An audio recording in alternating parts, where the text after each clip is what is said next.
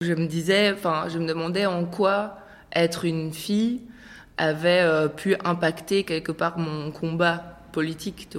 Et puis, puis ouais, enfin, je suis pas trop prise au sérieux globalement par les mecs de ma famille non plus, euh, qui estiment que la politique c'est un truc de mec. En plus, j'ai pas fait d'études, donc qu'est-ce que tu veux que j'y connaisse à la politique, quoi?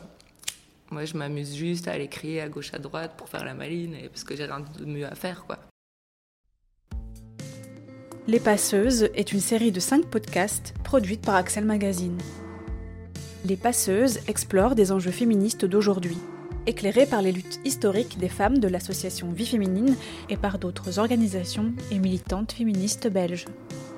Les passeuses, ce sont toutes les femmes qui se passent. Information, expérience, savoir-faire collectif, combat politique féministe. Elles forment les premières mailles des solidarités. Elles donnent ainsi naissance à des changements pour toute la société.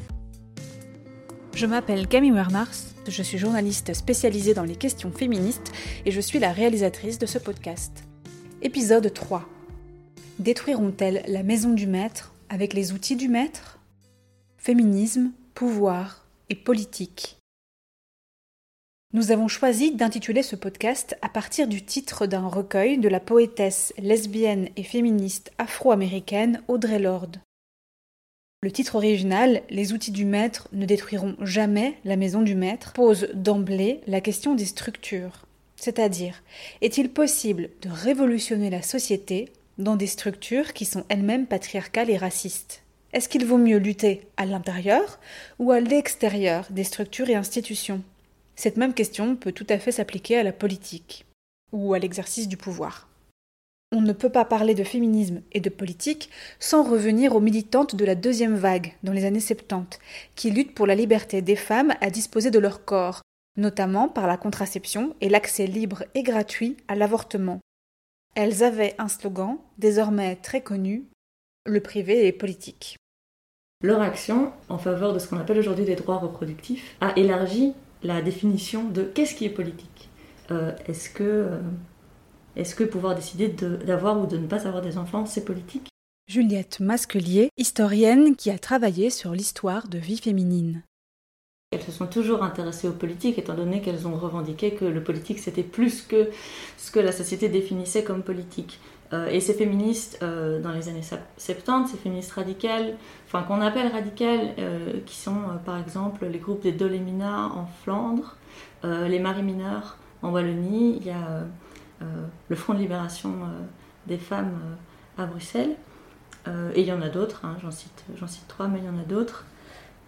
Elles avaient un projet politique, elles avaient un projet politique qui ne passait pas par les institutions, qui ne passait pas par, euh, par l'État, mais euh, elles avaient un projet politique, tout comme euh, le mouvement de libération des femmes en France, c'est un, projet révolutionnaire de, de, transformation des structures sociales en profondeur, donc c'est un projet très très politique. Ce qui s'est passé, c'est que ces mouvements très militants, ces mouvements se sont petit à petit la, dimension militante du féminisme euh, et combative s'est petit à petit diluée en Belgique à la faveur d'une institutionnalisation d'une part du féminisme et aussi d'une professionnalisation. Selon l'historienne, cette professionnalisation du féminisme signifie que les projets politiques globaux de transformation en profondeur des structures sociales, portés par les féministes, ont petit à petit disparu, à la faveur de spécialisations sur des aspects légitimes mais beaucoup plus précis. Par exemple, les violences faites aux femmes. Alors même qu'ils se professionnalisent, le sujet de l'égalité entre les femmes et les hommes fait officiellement son entrée au sein de la politique belge, c'est ce qu'on appelle l'institutionnalisation du féminisme.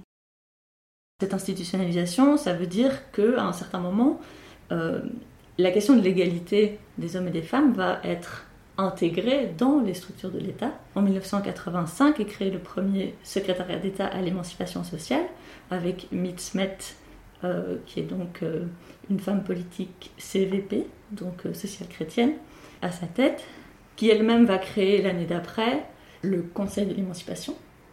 Et au sein du Conseil de l'émancipation, on aura 22 organisations féminines qui seront représentées, dont Vie féminine. Et donc ce Conseil de l'émancipation, c'est un lien entre les structures de l'État et cette société civile, d'organisations féminines et féministes qui vont de plus en plus être en lien et euh, travailler sur les mêmes sujets. Pour certaines personnes, ça devient le, une manière de faire changer les choses, et, euh, pour d'autres, euh, c'est euh, une illusion de possibilité de changement, et, et elles ne vont pas vouloir tremper dans, dans ces institutions. Évidemment que les revendications ne sont pas les mêmes et que et que les thèmes du débat, enfin les, le registre du débat n'est même pas le même quand on est au sein des institutions. Peut-être que ça peut être important, euh, intéressant de partir d'un exemple pour un peu parler sur du plus concret. Moi, je pense par exemple à, à l'exemple de, de la lutte pour la dépénalisation de l'avortement. En fait, en tant que lutte féministe, c'est plus euh, la lutte pour un avortement libre et gratuit, mais bon, l'aboutissement de ça, c'est une dépénalisation partielle de l'avortement. Bah, déjà là, on peut voir que c'est pas la même chose qui advient entre le début euh, d'un combat euh, militant radical dans les années 70 que portaient les féministes, un avortement libre et gratuit pour toutes, et la loi qui est le fruit d'une discussion parlementaire et d'un accord entre euh, le Parti libéral et euh, le Parti socialiste pour euh, mettre au point une espèce de loi qui concrètement apporte beaucoup de nouvelles possibilités aux femmes, évidemment, mais qui est un peu un, un espèce d'entre-deux. À cette époque, Vie féminine trouve plus pertinent de s'inscrire dans le débat parlementaire plutôt que dans l'action de terrain. Elle l'assume comme une stratégie politique. Il faut obtenir une loi modérée pour qu'elle puisse être votée par tout le monde. La loi qui dépénalise partiellement l'avortement finit par être votée en 1990, non sans remous. Aujourd'hui, ces remous ne sont toujours pas finis et la dépénalisation totale de l'avortement est toujours dans les cartons. La proposition de loi dépénalisant totalement l'avortement, bien que disposant du soutien d'une majorité de députés, a déjà été renvoyée quatre fois au Conseil d'État, du jamais vu dans toute l'histoire parlementaire. Lors de la formation du dernier gouvernement fédéral, en septembre 2020, le parti chrétien flamand, le CDNV, avait obtenu que l'on ne touche à la situation existante qu'après une longue étude en commission justice de la Chambre. On dit que le débat est encommissionné. Mais c'est vrai qu'elle est intéressante, l'histoire de l'avortement en Belgique car elle repose sur des féministes, des centres de planning familial et des médecins qui vont pratiquer pendant des années des IVG dans des bonnes conditions, mais en toute illégalité, en se basant sur les principes de la désobéissance civile, en désobéissant à des lois jugées obsolètes. Cette histoire montre donc comment un combat politique mené à l'extérieur des institutions de l'État va avoir un effet concret à l'intérieur même des institutions politiques. Et en ce moment, c'est encore en grande partie sous la pression de la société civile que la réforme de la loi sur l'avortement est régulièrement mise à l'agenda politique. Bref, il y a évidemment des liens entre l'intérieur et l'extérieur des institutions. En direct l'arbre de transmission, l'organisation du contrôle est une performance de haut niveau. Score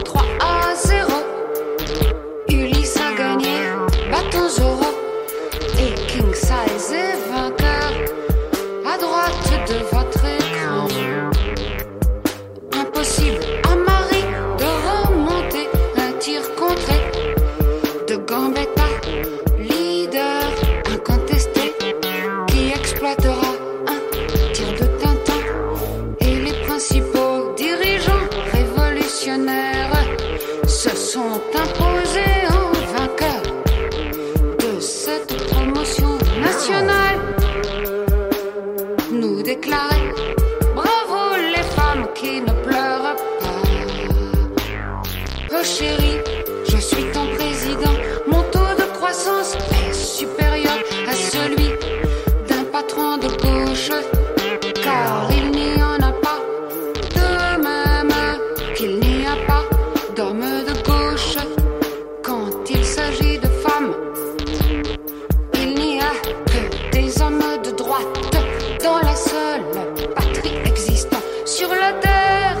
n'y a pas d'hommes de gauche quand il s'agit de femmes.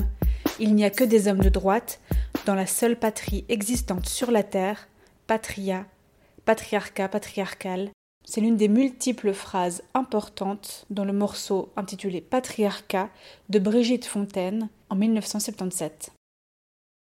Voilà un autre aspect des liens entre féminisme et politique, l'entrée des femmes dans les parlements et gouvernements en tant que responsables politiques. En Belgique, on peut voter pour la première fois pour des femmes en 1921 à tous les niveaux de pouvoir. 196 femmes sont élues cette année-là. Le pouvoir politique n'est plus un privilège exclusivement masculin. Enfin, en théorie, parce que le nombre de femmes représentantes politiques reste très bas. En 1965, les femmes parlementaires représentent 2,5% des élus. Devant ce constat, les organisations de femmes et les organisations féministes vont se mobiliser à partir des années 1960 et pour vie féminine surtout à partir des années 1970 ces organisations vont essayer de se mobiliser pour encourager les femmes à s'engager en politique et pour encourager les femmes qui votent à aussi voter pour des femmes. Et Vie féminine s'inscrit euh, dans, ce courant qui est euh, en fait beaucoup plus large. Hein. Euh, les femmes du Conseil national des femmes belges portent ça des, très très tôt. Les, femmes du CVP, les femmes du PSC, donc c'est un mouvement assez large. Quel est le profil euh, des femmes qui euh, sont euh, représentantes politiques dans les années 40, dans les années 50, dans les années 60 les, premières femmes représentantes politiques n'ont pas du tout le même profil que le personnel politique masculin. les premières femmes représentantes politiques, elles sont choisies parce qu'elles ont des capacités, c'est des régentes ménagères, c'est des assistantes sociales, c'est des institutrices.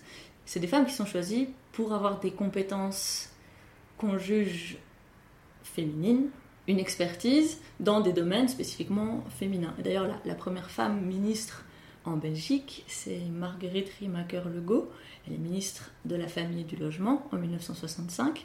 Donc, une autre question, c'est aussi de quoi s'occupent les femmes euh, représentantes politiques? Et d'ailleurs, c'est très intéressant parce que, par exemple, dans, la littérature euh, produite par des féminines dans les années, euh, dans les années 70, dans les années 80. Euh, elles sont bien conscientes de cette espèce d'ambiguïté, qu'il ne faut pas que les femmes se limitent au sujet, euh, au sujet féminin, ou en tout cas qu'on attribue à une espèce d'essence féminine ou d'expertise féminine innée. Mais en même temps, les profils qu'on voit, les profils qu'on met en évidence dans la revue euh, pour montrer comme c'est possible d'arriver à bien combiner euh, une vie personnelle et, euh, et, un engagement politique, ces femmes ont comme, comme engagement privilégié la question de la vieillesse, la question de, de, la solitude des femmes, les questions familiales, les questions des enfants, etc. Est-ce que les femmes sont euh, représentantes des femmes en politique ou est-ce que les femmes sont élues et représentent tout le monde? Mais c'est une question qui se pose, enfin voilà, c'est une question qui intéresse beaucoup la science politique, mais qui se pose euh, de manière beaucoup plus large. Par exemple, la question du vote communautaire et de euh, est-ce que est-ce que des descendants d'immigrés représentent mieux les, descendants d'immigrés Bon voilà, dans cette question-là, il y a, y a, quelque chose de hyper compliqué au sens où, de fait, avoir un vécu commun avec des personnes te rend probablement plus sensible à un certain nombre de questions. Par ailleurs, euh, tu prends assez rapidement le risque de faire comme si le vécu commun des femmes était le même pour toutes, ce qui n'est pas du tout vrai. Donc c'est hyper réducteur. Juliette Masquelier souligne aussi que, à vie féminine, dans les années 1970 et 1980, on retrouve des arguments qui renvoient aux compétences spécifiques des femmes devant le pouvoir pour justifier la nécessité de leur implication en politique. Et c'était le même type d'argument qui était utilisé pour justifier de donner le droit de vote aux femmes avant 1920 et avant 1948. On dit qu'elles ont une autre manière de percevoir la politique, qu'elles ont quelque chose de plus humain. Il y a aussi l'idée que gérer un ménage et gérer une commune demandent les mêmes qualifications. Mais ces arguments essentialistes sont à double tranchant, sont à double tranchant, car c'est aussi au nom de ces caractéristiques dites féminines, par exemple un supposé manque de rationalité, que les femmes ont longtemps été exclues du droit de vote. Exactement 100 ans plus tard, de 1921 à 2021, où en est la participation des femmes à la prise de décision politique Eh bien, on a dû adopter une loi, la loi dite Smet-Tobac, en 1994, qui instaure des quotas sur les listes électorales. Depuis, effectivement, le pourcentage de femmes augmente dans les assemblées législatives et exécutives du pays, plus particulièrement au plus haut niveau de pouvoir, le niveau fédéral. En 2019, Sophie Wilmès devient la toute première femme à accéder au poste de première ministre dans notre pays. En 2020, le gouvernement fédéral, mené par Alexander De Croo, est complètement paritaire. Il y a 10 femmes sur les 20 ministres. Pour autant, tout n'est pas parfait. Ok, les femmes ont désormais une carrière politique, mais on l'a entendu, elles ne mènent pas forcément des politiques en faveur des droits des femmes. Il y a aussi le sexisme dans les travées du pouvoir, les mêmes questions des journalistes qu'ils ne poseraient jamais à un homme. Récemment, une représentante politique a dû répondre à cette question sur un plateau télé. Que répondez-vous à vos enfants quand ils vous reprochent de ne pas être assez à la maison? Oui, oui, vous avez bien entendu, en 2021. Et puis, quand on parle de structure patriarcale, pyramidale, cela fait clairement penser à la manière dont le pouvoir politique est toujours organisé aujourd'hui. Et c'est encore peut-être plus dangereux avec la montée des partis nationalistes et d'extrême droite, qui partagent une vision du pouvoir proche de la virilité toxique. C'est une des réflexions que mène la sociologue française Marie-Cécile Navès dans son livre La démocratie féministe, réinventer le pouvoir. À France Culture, elle explique aux États-Unis et en Pologne, ce sont les mêmes types de pouvoirs qui sont en place, profondément antiféministes et nationalistes. Et les deux idées se rejoignent. Il y a cette volonté de restreindre le droit des femmes avec le fantasme selon lequel, si on interdit aux femmes d'avorter, la population blanche pourra continuer à être la plus nombreuse pour conjurer le multiculturalisme. Elle continue.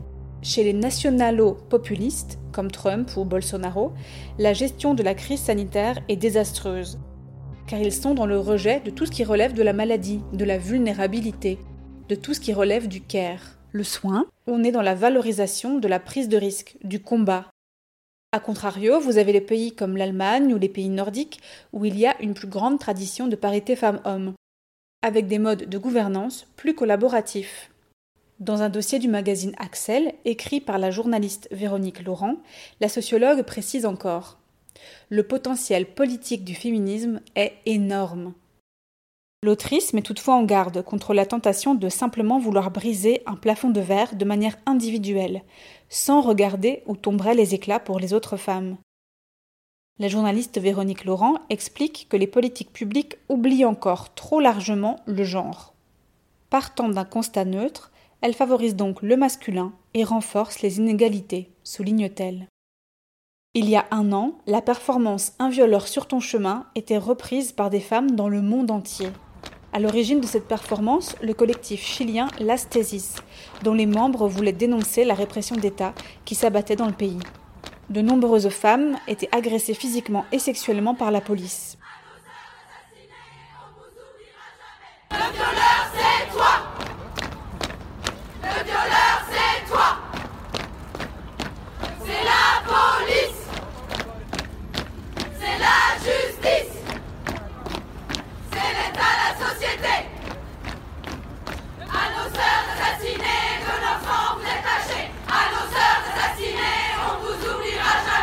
Dans cette performance, c'est la manière dont le pouvoir s'exerce qui est remise en question, notamment la mauvaise prise en compte des violences faites aux femmes par les gouvernements.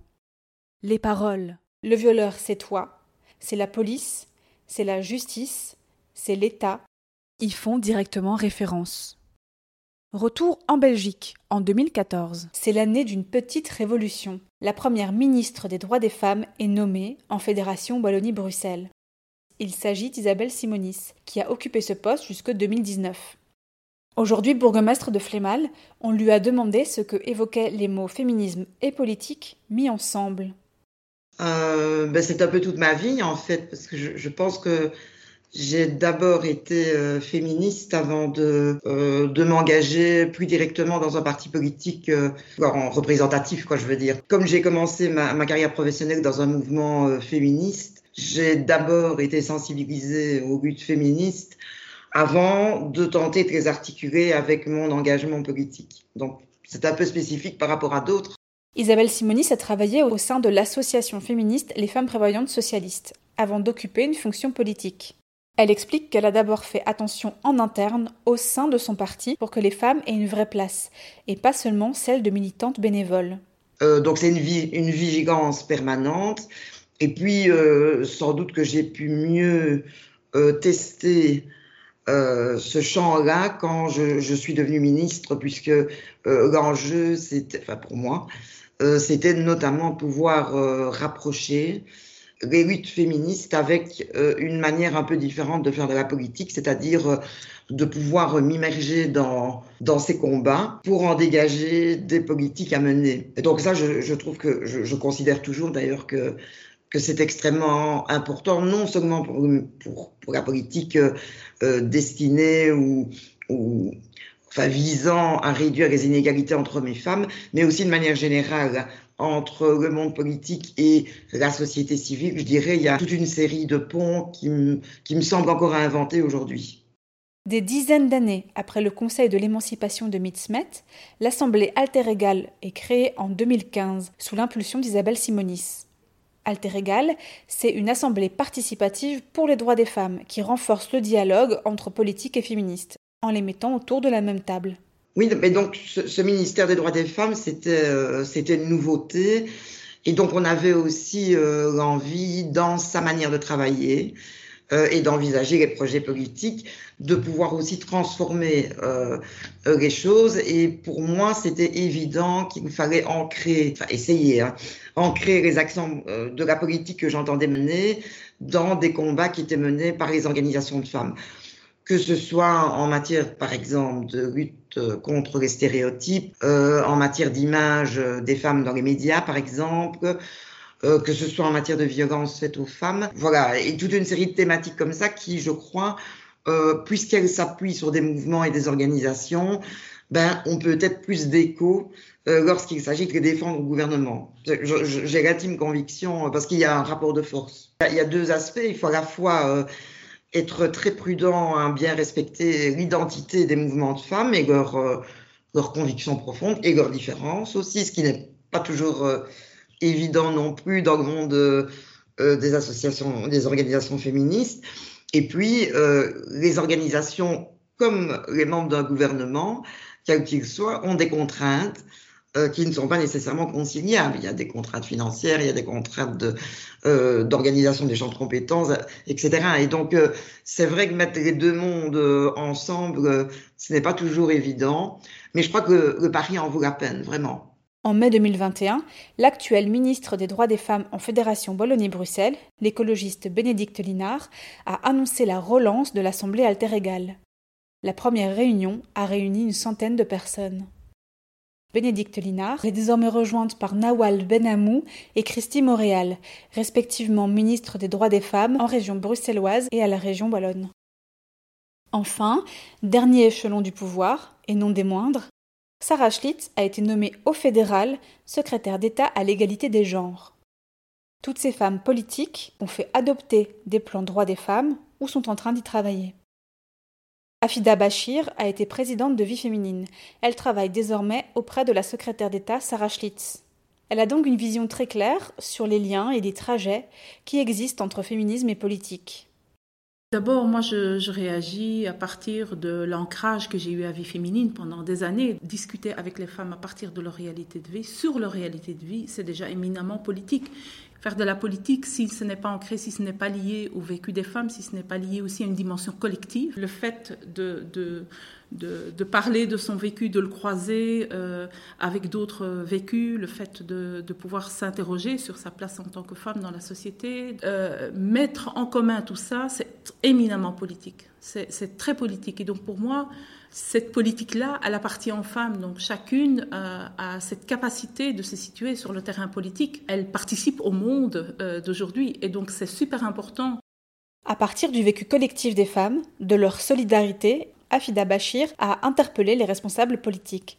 Il y a beaucoup de changements qui sont possibles à partir euh, que de, l'engagement des femmes et, du travail de, terrain et du travail d'éducation permanente. Mais à un moment donné, il y a aussi des changements à obtenir au niveau politique. Ça, c'est essentiel. On n'est pas tout le temps, à la fois pas, pas que dans l'indignation, pas que dans l'interpellation, mais aussi on, est, on doit aussi créer, le travail politique, c'est aussi créer des espaces de dialogue avec euh, des personnes qui se trouvent à l'intérieur des institutions et qui sont euh, plus ouvertes que euh, l'institution en soi pour pouvoir réfléchir à des changements de pratiques, à, de la formation du personnel qui intègre une autre vision des choses et tout. Donc c'est un tout. Pour moi, les, trois acteurs clés, si on veut arriver à des politiques publiques qui sont pertinentes, c'est la société civile, donc les organisations de femmes, le mouvement féministe en particulier, ce sont les décideurs politiques et ce sont les institutions qui, elles, sont là pour mettre en pratique et,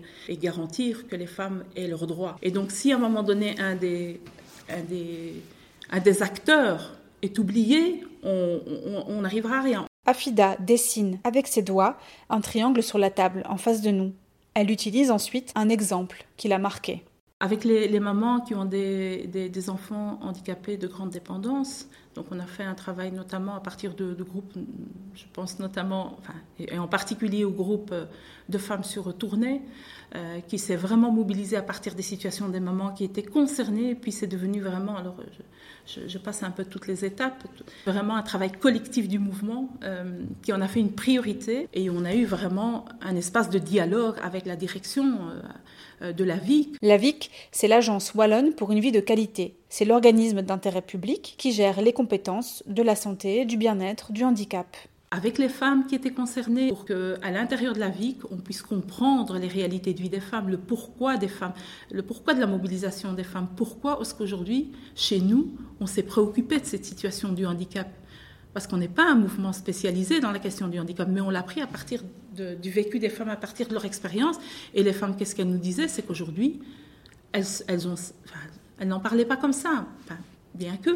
Elles ont sacrifié quand même leur, leur engagement professionnel, euh, leur autonomie financière pour pouvoir prendre en charge ce qui aurait dû être de l'ordre du collectif. C'est-à-dire, euh, c'est pas normal qu'une euh, que, dans une famille où on se retrouve avec un enfant handicapé de, de grande dépendance, ce soit la maman, euh, la femme qui, se, qui, elle, pallie au manquement dans cette prise en charge qui devrait être collective. Et donc de pouvoir l'expliquer au-delà de ces mots que je viens d'utiliser, c'est important que les femmes puissent dire qu'est-ce que ça a impacté dans leur vécu et qu'est-ce que ça crée comme euh, situation de dangerosité aussi en les laissant comme ça. Parce qu'elles s'exprimaient de manière assez forte en disant, pour nous, euh, nous laisser comme ça 24 heures sur 24 avec, avec un enfant, c'est dangereux pour lui. Et elle se retrouvait complètement seule. Euh, et, mettre dans un espace qui n'est pas un espace purement associatif ce vécu, cette manière de, dire les choses, c'est énorme. Afida Bachir a participé à l'Assemblée Alter Égale. Elle se souvient. Mon point de vue a évolué en cours de processus.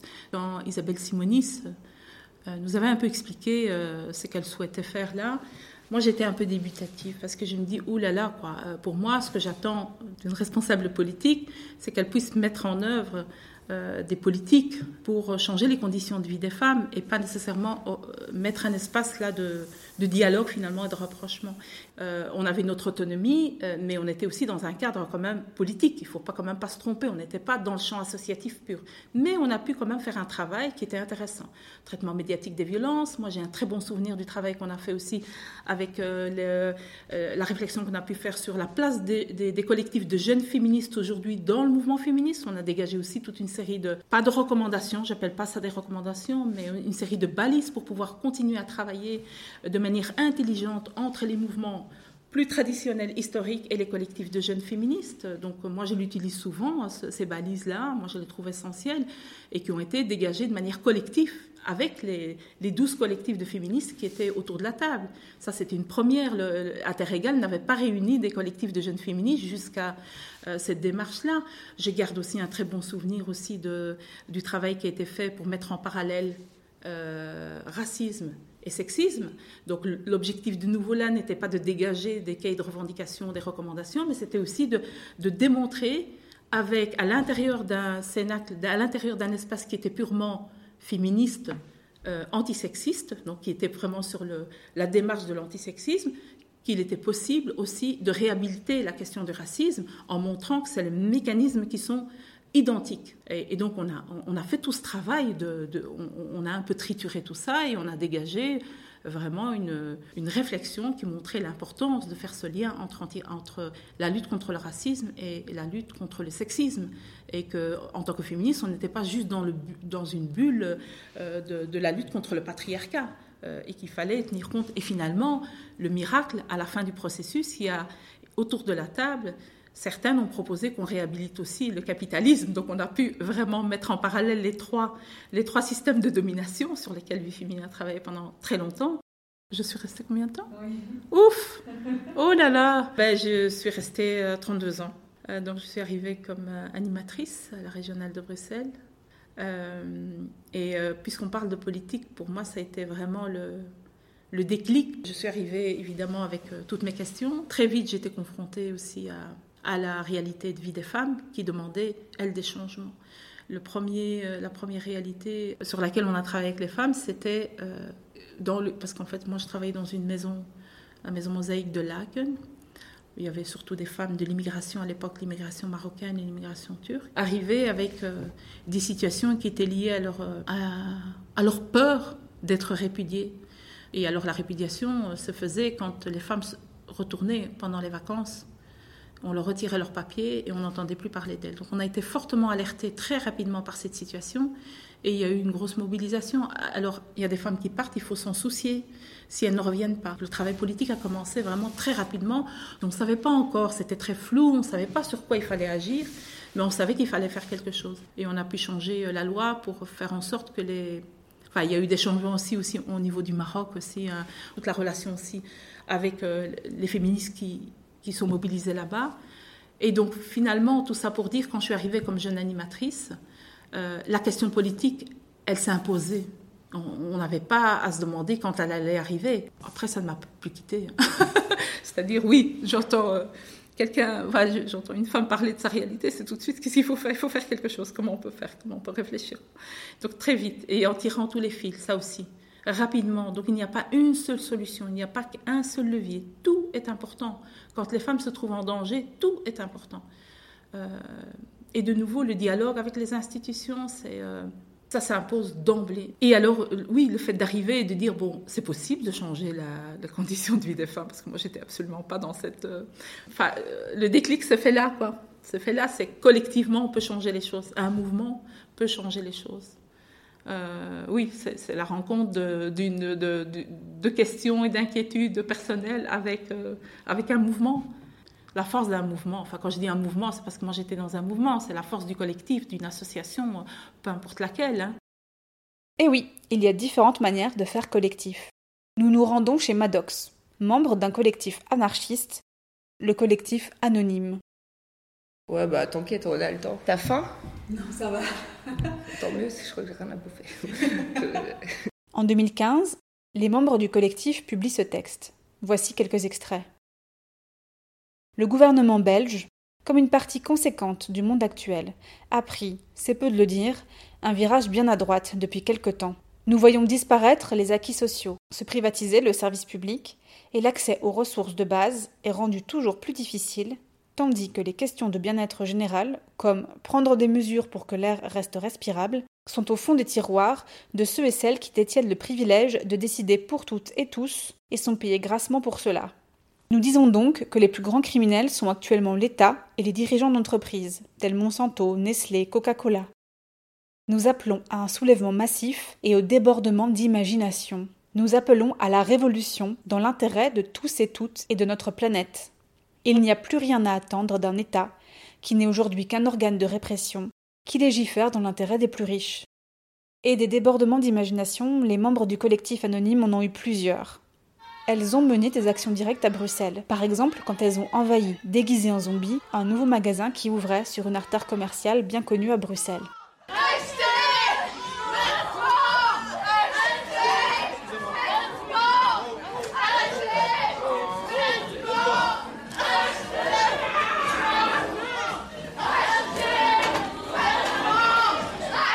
Elles se sont alors roulées par terre, caricaturant une envie incontrôlable de consommer.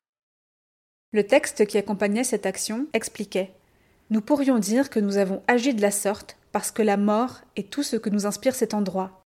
Par les conditions dans lesquelles sont produites les marchandises qui y sont écoulées, par la publicité massive et les messages glauques imposés par ce genre d'enseigne, par les déprimants réflexes de consommation qu'ils génèrent, par le fait qu'un squat, hébergeant une vie hors des sentiers où nous nous sommes battus, a été détruit par le feu pour construire ce nouveau paquebot du fric. On voulait toucher à toutes sortes de sujets, pas seulement les sujets euh, dits typiquement féministes qui concernent les femmes. Nous, on voulait euh, créer des images de femmes euh, qui se battent, qui sont en lutte. Le domaine politique, comme un tas de domaines importants pour la société, sont quand même euh, majoritairement représentés par des hommes partout depuis toujours. Moi, par exemple, une des questions qui me qui me semble vraiment centrale, c'est le capitalisme et notamment la fraude fiscale et la justice de classe qui va avec, etc. Et donc, euh, forcément, enfin, moi, c'est un truc euh, qui me qui me donne envie d'agir et euh, de cibler ces gens-là parce que j'ai l'impression que la question climatique, la question des inégalités en général, enfin tout un tas de problèmes découlent de cette inégalité grandissante et de l'impunité totale dans laquelle des choses sont faites, alors que des gens sont en prison pour avoir volé un pot de mayonnaise. Quoi. Enfin, il y a vraiment un énorme problème dans nos sociétés qu'on dit développer. C'est toujours la lutte contre une forme de domination de certains êtres humains sur les autres. Que pense-t-elle d'un féminisme en lien avec les institutions de l'État? Déjà, pour moi, c'est le signe, le symptôme d'une euh, démocratisation quelque part du féminisme, ce qui est une bonne chose. Ensuite, euh, on a besoin euh, de toutes sortes de combats. Le combat de rue ne suffit pas, le combat dans les institutions ne suffit pas. Après, en tant qu'anarchiste, j'ai donc une confiance extrêmement limitée dans le pouvoir des dites institutions, mais euh, pour moi, la lutte, elle est euh, essentielle partout. Et, et, tout est à faire, autant coller des affiches qu'aller voir tel ministre pour lui parler de telle situation. Enfin, et je respecte beaucoup les gens qui se battent comme ça dans l'ombre quelque part et qui font parfois un travail, un travail vraiment incroyable. Et parfois aussi, l'activisme, qu'on pourrait appeler plus spectaculaire ou qui pourrait être appelé non institutionnel, mène à des réformes des institutions, comme par exemple ici ce qu'on a vu avec euh, Corinne Maziero au César. Le 12 mars 2021, l'actrice française Corinne Maziero se dénude complètement sur la scène des Césars, lève le poing en soutien aux intermittents du spectacle qui souffrent durant cette crise sanitaire. Elle porte sur son corps l'inscription Sans culture, pas de futur.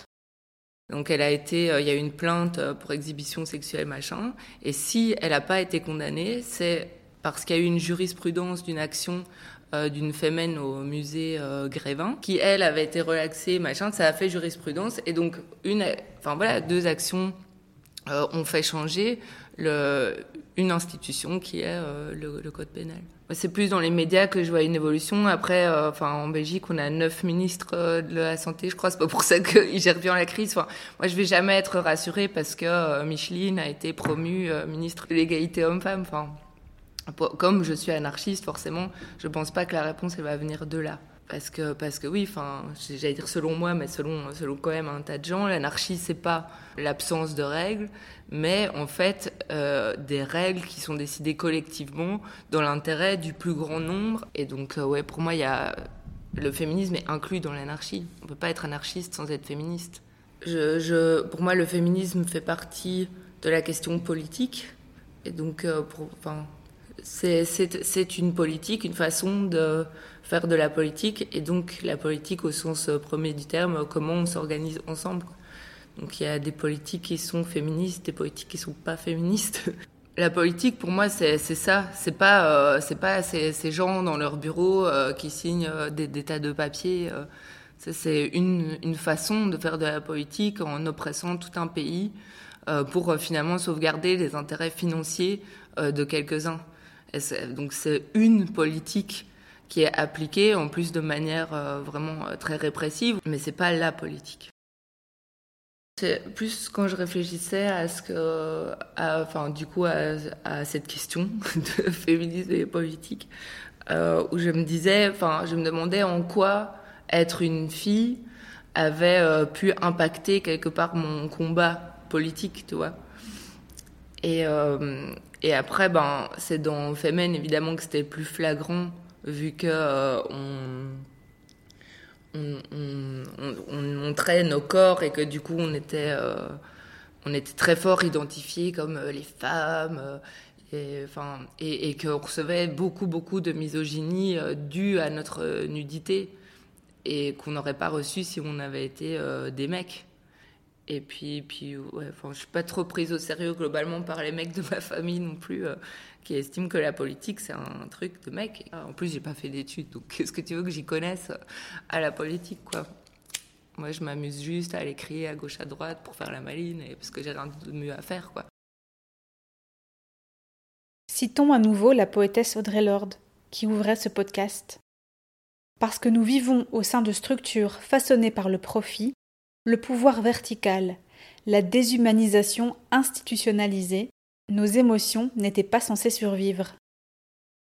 On attendait des émotions mises à l'écart, telles d'incontournables accessoires ou d'agréables passe-temps, qu'elles s'agenouillent devant la pensée de la même façon que les femmes s'agenouillent devant les hommes.